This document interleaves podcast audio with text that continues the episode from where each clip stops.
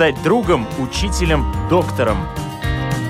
Научить доверию, терпению, радости.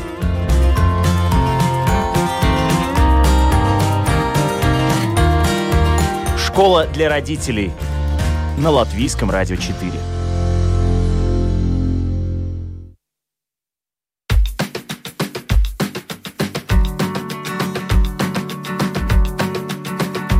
Здравствуйте! С вами Марина Талапина. В эфире программа «Школа для родителей». Для того, чтобы навредить мозгу ребенка, не обязательно бить его по голове. То, что мы думаем, гораздо проще, чем то, чем мы думаем. Наш мозг мы используем только на 10%. Эта мысль приписывается Альберту Эйнштейну. И сегодня очень многие люди в этом уверены.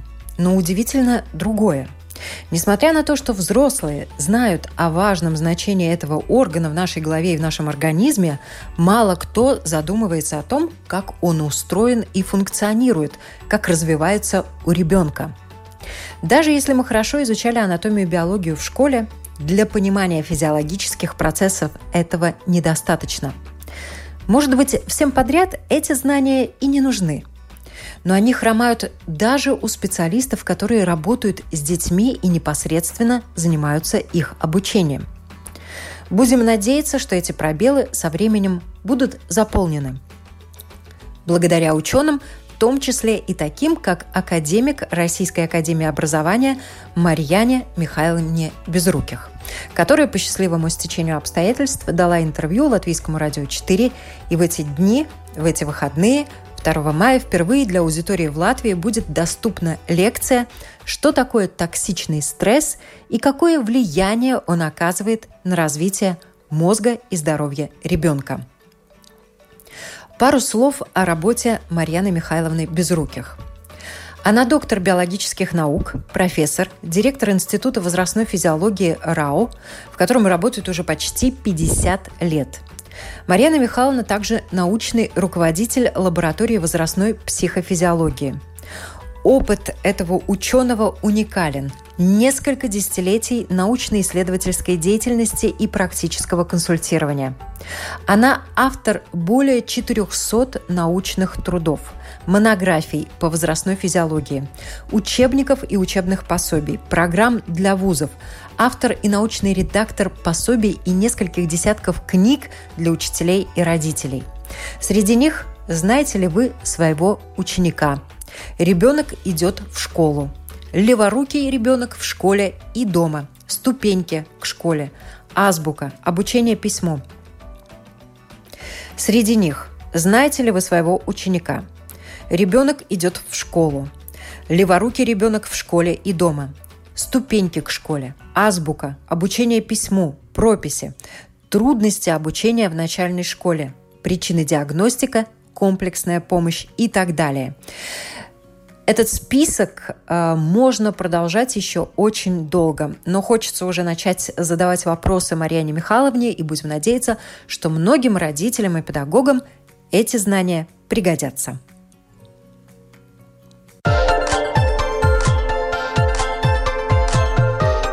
Школа для родителей. Вообще, то, чем вы занимаетесь, это очень интересная тема, но, к сожалению, многие родители по вопросам психофизиологии ребенка очень безграмотны. Я в том числе. И поэтому первый вопрос, первая такая просьба, какие знания в этой области просто необходимы родителям? Это очень важный вопрос, больше того, а, безграмотны не только родители, но и педагоги.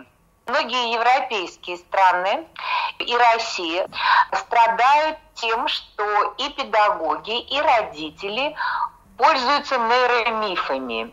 Вернее, они принимают за реалии о функционировании мозга мифы. И должна вам сказать, что последние 10 лет когда интерес вообще к развитию мозга, к влиянию э, этого развития на обучение, на успехи ребенка, повышенное внимание, я могу вам сказать, что как только появляется слово «мозг» в названии лекции, это вызывает самый активный интерес. А вот это внимание большое сегодня вызывает некоторую тревогу у специалистов. Во-первых, потому что слово «мозг», представление о том, что мы можем прокачать мозг, представление о том, что мы знаем, как нам быстренько изменить функционирование мозга. Этим пользуются люди, которые никакого отношения не имеют ни к психофизиологии, ни к нейрофизиологии, нейропсихологии. А родители, которым часто сложно понять, сложно разобраться, на веру принимают такие обещания.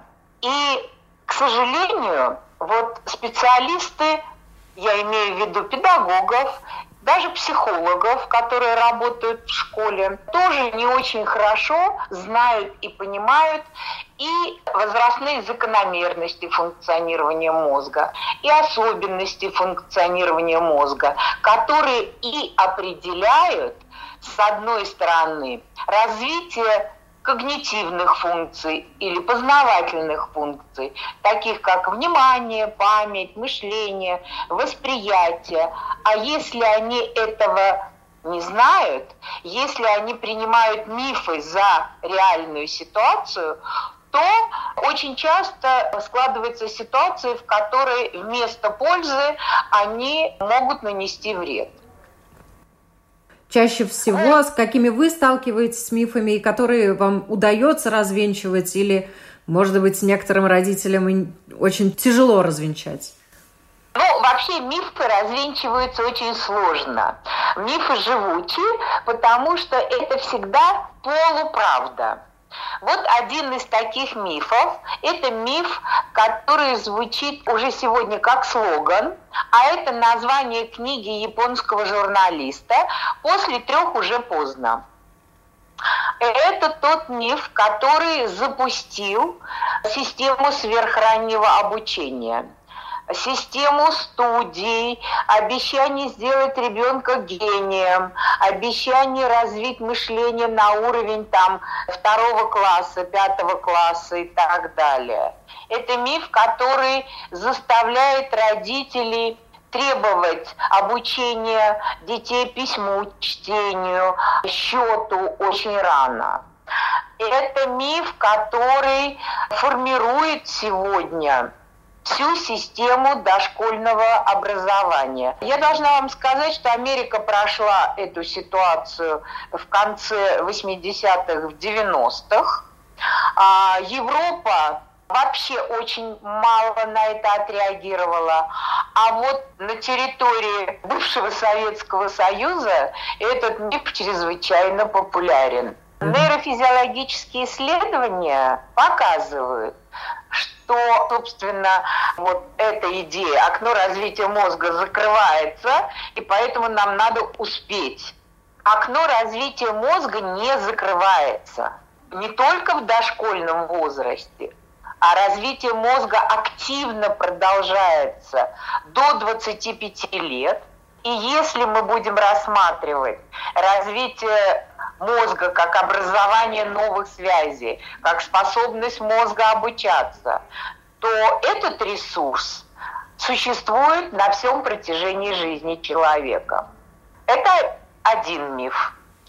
И я готова это показывать и доказывать, и приводить аргументы и доказательства а, реального развития мозга, которые очень, надеюсь, а, убедят родителей и специалистов. А второй миф – это миф о том, что современные дети такие особенные. Особенные и лет пять тому назад их называли детьми индиго, детьми поколения Z и так далее. Однако это не подтверждается реальными исследованиями развития детей. Ну вот в нашем институте вот если использовать одни и те же методы исследования, то мы получаем примерно такую же картину, которую получали 20 э, лет и 30 лет тому назад. Больше того, мы в прошлом году провели очень большое исследование нейрофизиологическое, электрофизиологическое, которое позволяет видеть и понимать зрелость коры и регуляторных структур мозга. Это электроэнцефалографическое исследование. Такие исследования в нашем институте ведутся на протяжении 50 лет. И должна вам сказать, никаких существенных изменений, да, индивидуальный разброс очень большой. Но индивидуальный разброс был всегда, потому что вообще созревание мозга и биологическое созревание ребенка, дошкольника различается примерно на два года. То есть есть дети, у которых биологический возраст соответствует паспортному, а есть дети, у которых биологический и паспортный возраст расходятся, но не в сторону более быстрого развития, а в сторону более медленного развития. Вопрос касательно развития, которое не останавливается. Те самые дети Маугли, о которых много написано, которых находили, и у которых э, закрывается функция развития речи. Если с ребенком а, до да. 6 лет не говорили, то потом очень сложно э, вообще его научить э, хорошо говорить. Вы правы, но речь ведь не об этом. А действительно, если это ребенок Маугли, мы теряем очень значимые этапы развития. Потерять эти этапы нельзя. И актуальные задачи развития, например, на первые три года жизни, это речь, движение и эмоции. А когда мы начинаем обучать ребенка сложным когнитивным навыкам, вот на этом этапе, там в три года, мы не делаем то, что должны делать. У нас очень маленькая двигательная активность у детей. У них очень низкая двигательная подготовленность. Это страдает. У многих детей сегодня, я не знаю, как в Латвии, но если говорить о России, то у нас в школу приходит примерно 40% детей с несформированной речью. С одной стороны, это отсутствие внимания к речевому развитию, потому что обучение чтению и письму – это не развитие речи. Развитие речи – это база обучения письму и чтению. А у нас, получается, не хватает времени на то, чтобы развивать речь, формировать движение, формировать эмоциональный интеллект. Мы заняты не тем – но у нас вот э, дети должны приходить в школу, уже научившись писать, считать и читать. Для этого есть период от пяти с половиной до семи лет. Вот в пять с половиной можно начинать подготовку к письму и чтению. Вообще в России нижний порог э, прихода в школу это шесть с половиной лет, а верхний порог восемь. И кто-то из детей может прийти в шесть с половиной. Кстати, в России стандарт дошкольного образования не требует подготовки к письму и чтению. Ребенок не должен в соответствии с стандартом уметь читать и писать. Другой вопрос, что э, школа это требует, и школы выбирают себе удобных детей, но готовы к этому далеко не все дети. В одном из ваших интервью вы сказали, что ни один ребенок не растет без проблем в развитии. Это так, потому что проблемы могут быть разными. Это могут быть проблемы физического и психического здоровья. Это могут быть проблемы коммуникации. Это могут быть э, проблемы когнитивного развития, каких-то проблем и дефицитов в развитии. На самом деле у каждого ребенка есть какие-то свои особенности. И эти особенности становятся проблемами, если взрослые педагоги, воспитатели, родители предъявляют ребенку неадекватные требования. Если этих требований не будет, то не будет и проблем. Вы также упомянули, вот сейчас мы с вами разговаривали по поводу эмоционального интеллекта. Вот вы видите очень много детей. Как много детей страдает тем, что не умеют считывать эмоции? И не могут понимать свои эмоции? Я могу вам привести даже цифры, потому что мы провели очень большое исследование в России в прошлом году дошкольников 6-7 лет. Причем провели эти исследования не в одном регионе, а в семи регионах России. И получается, что больше 40% детей имеют не сформированный эмоциональный интеллект. Понимаете, наша беда в том, что мы многие годы считали, что это должно как-то само собой э, сформироваться. А сегодня понятно, что эмоциональный интеллект точно так же, как обычный интеллект, формируется, причем формируется буквально с рождения – вот просто позавчера у меня была большая лекция для родителей, и я говорила о том, что фактически с момента рождения, когда формируется привязанность ребенка, когда ребенок начинает реагировать на выражение лица взрослого, а начинает реагировать с трех месяцев, и идет формирование эмоционального интеллекта. Все это идет постепенно. Сначала ребенок различает такие простые базовые эмоции. Страх, гнев, радость, удивление. Постепенно вот арсенал или диапазон этих э, эмоций расширяется. Как только ребенок научится говорить, его стоит учить вербализации собственных эмоций. Ему нужно об этом рассказывать, его нужно об этом спрашивать, с ним нужно об этом разговаривать. Это не приходит само собой.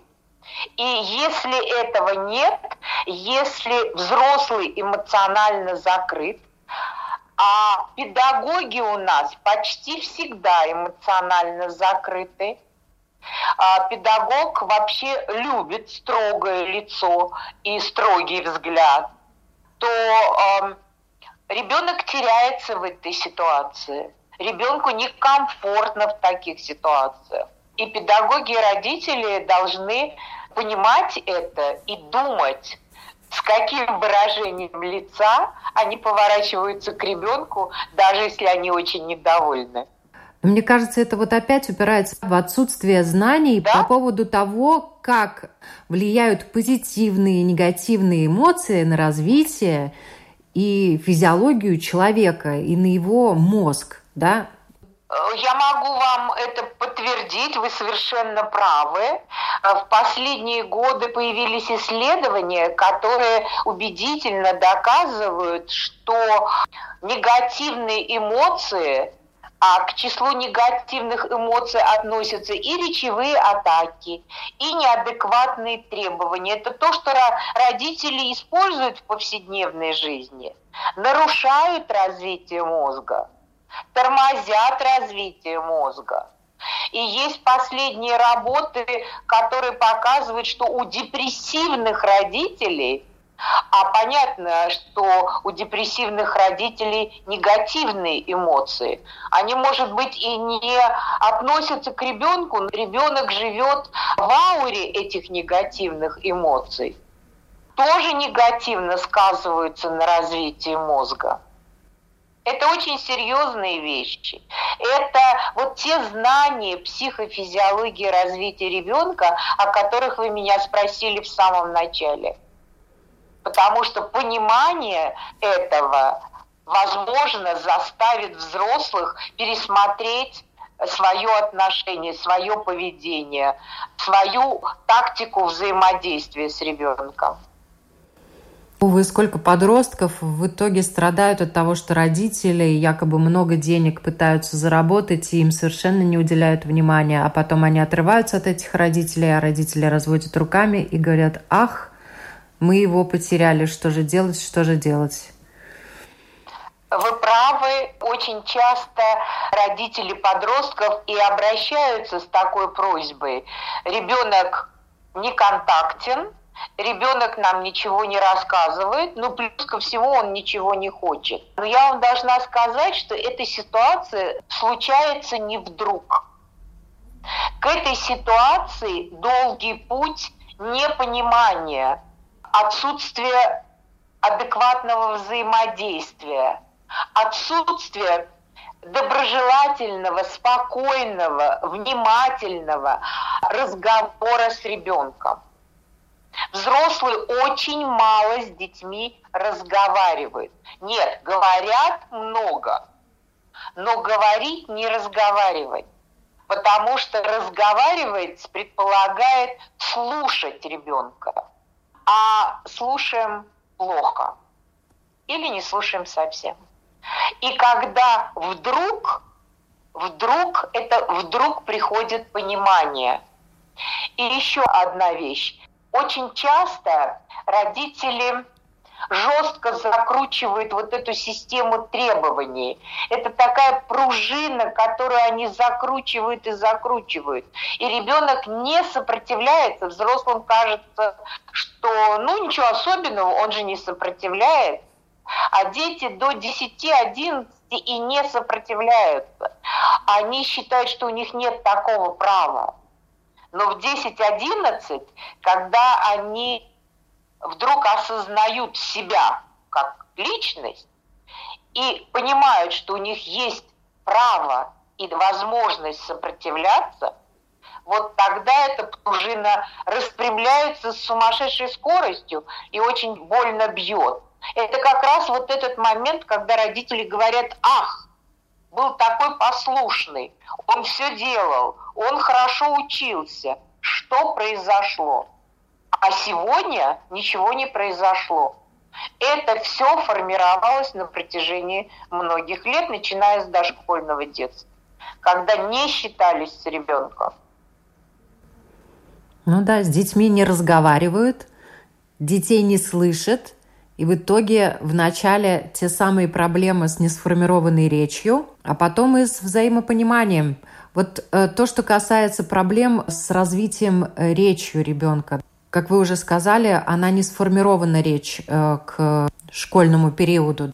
Что должны обязательно знать родители, о чем им надо обязательно помнить, чтобы формировать этот навык – пускай даже с опозданием, там, я не знаю, кто-то сейчас уже пошел в школу, но понимает, что ребенку чего-то не додал. Но вот что им надо начинать давать хотя бы сейчас, чтобы все-таки этот навык, который, будем надеяться, тоже поддается развитию, был сформирован? Ну, прекрасно понимаете, что развитие речи – это прежде всего словарный запас это умение э, задавать вопросы и отвечать на вопросы. Это умение рассказывать, пересказывать, объяснять. И даже тогда, когда вы только начинаете читать ребенку, вот это вот есть золотое правило. Не читайте как Панамарь не старайтесь исполнить свой родительский долг и прочитать полчаса, а дальше, выдохнув, отложить книжку. Лучше почитать 10 минут, но иметь время для того, чтобы поговорить о книге, обсудить, что-то объяснить, что-то рассказать, что-то у ребенка спросить, его выслушать. Ну, Понятно, что родители э, много работают, что у родителей нет большого запаса времени для того, чтобы долго разговаривать. Но хотя бы 15 минут каждый день. Тут ведь важно качество, наполненность этого общения. А чтобы это был разговор не только глаголами «садись, ешь, пей, одевайся, собирайся, иди» и так далее. Я думаю, что каждый родитель, который сейчас меня слушает, словил себя на мысли о том, что нормального разговора не было давно. А этот разговор должен быть и с маленьким ребенком дошкольником, и с ребенком, который пришел в школу. И тогда есть надежда, что в подростковом возрасте ребенок захочет разговаривать. Если этого не было, не захочет. Вот проблемы в развитии, которые действительно могут быть у детей, ну, в связи с разными ситуациями. У кого-то диагноз, у кого-то мамочка испытывала большой стресс э, во время беременности, это сказалось на развитии ребенка. У кого-то обвитие пуповины, кислородное голодание во время родов. Но вот если проблем, возможно, таких не было, а проблемы в развитии все-таки существуют, вот запущенное воспитание и проблемы в развитии специалисты легко могут определить? Вы знаете, я никогда не рисковала поставить диагноз задержка психического развития или сказать, что это педагогически запущенный ребенок. Дело в том, что проблемы развития, если они не имеют органической основы, это проблемы воспитания ребенка, условий жизни, я бы даже так сказала, не столько воспитания, сколько условий жизни ребенка. А ребенок, который находится в ситуации депривации, ребенок, у которого нет внимания, у которого нет достаточной ласки, заботы, у такого ребенка всегда есть проблемы в развитии. Но вы знаете, вот очень интересная вещь. В последние десятилетия специалисты увидели эту проблему еще в середине 70-х годов. Ситуация, при которой у ребенка, казалось бы, есть все. Есть достаточно игрушек, есть э, хорошие материальные условия жизни, есть мамки, няньки, гувернантки и так далее, и так далее а у ребенка есть проблемы. В чем дело? Вот чешские специалисты еще в середине 70-х годов назвали вот эти условия, когда все есть чрезмерно, но и требования к ребенку чрезмерны. Когда ребенок должен соответствовать как ахалтекинский скакун или там какой-то престижный автомобиль а ребенок в силу своих индивидуальных особенностей не может соответствовать. Вот эта постоянная система неадекватных требований, а почти всегда эта система неадекватных требований сопряжена со сверхранним обучением. В этих ситуациях, как правило, родители хотят как можно раньше, как можно больше, как можно быстрее. Быстрее читать, быстрее иностранные языки, и не один, а несколько. Быстрее научить э, там музыке, быстрее учить математике, хореографии. Ну, всему, на что только взгляд не бросит такой родитель. Вот в этих ситуациях очень часто мы замечаем нарушение в развитии и нарушение в психологическом развитии ребенка. Потому что ребенок не может жить в ситуации неадекватных требований. Ведь если мы требуем от ребенка то, что он еще в силу возрастных или индивидуальных особенностей не может, это всегда неудача. И повторяющаяся многократно неудача это ситуация, которая тормозит развитие. Родителям надо быть очень чуткими и к неудачам ребенка и поддерживать его, и в то же время, вот чтобы он не сломался, чтобы он стремился все-таки чего-то достигать и добиваться. Вы правы, потому что постоянные неудачи следующие друг за другом неудачи убивают мотивацию. А потом родители удивляются, в школу не хочет, ничего не хочет. Все, он не хочет, потому что он ждет очередную неудачу. Я обычно говорю взрослым, представьте себе, что вы делаете что-то на работе сегодня, завтра, послезавтра, месяц, у вас не получается. И ваш начальник очень даже может быть терпелив. Ну, как могут быть терпеливы няни, гувернантки, воспитатели и так далее. Но он вам ласковым голосом, совершенно спокойно говорит о том, что, к сожалению, у вас не получилось. Вот и сегодня не получилось. А завтра он говорит, и сегодня у вас не получилось. Вы знаете, родители как-то так вот задумываются. Я говорю, а вы представьте себе ребенка, от которого вы требуете, чтобы он в три с половиной года читал, а у него не получается. Сегодня не получается, завтра, послезавтра. Скажите, пожалуйста, он может хотеть читать?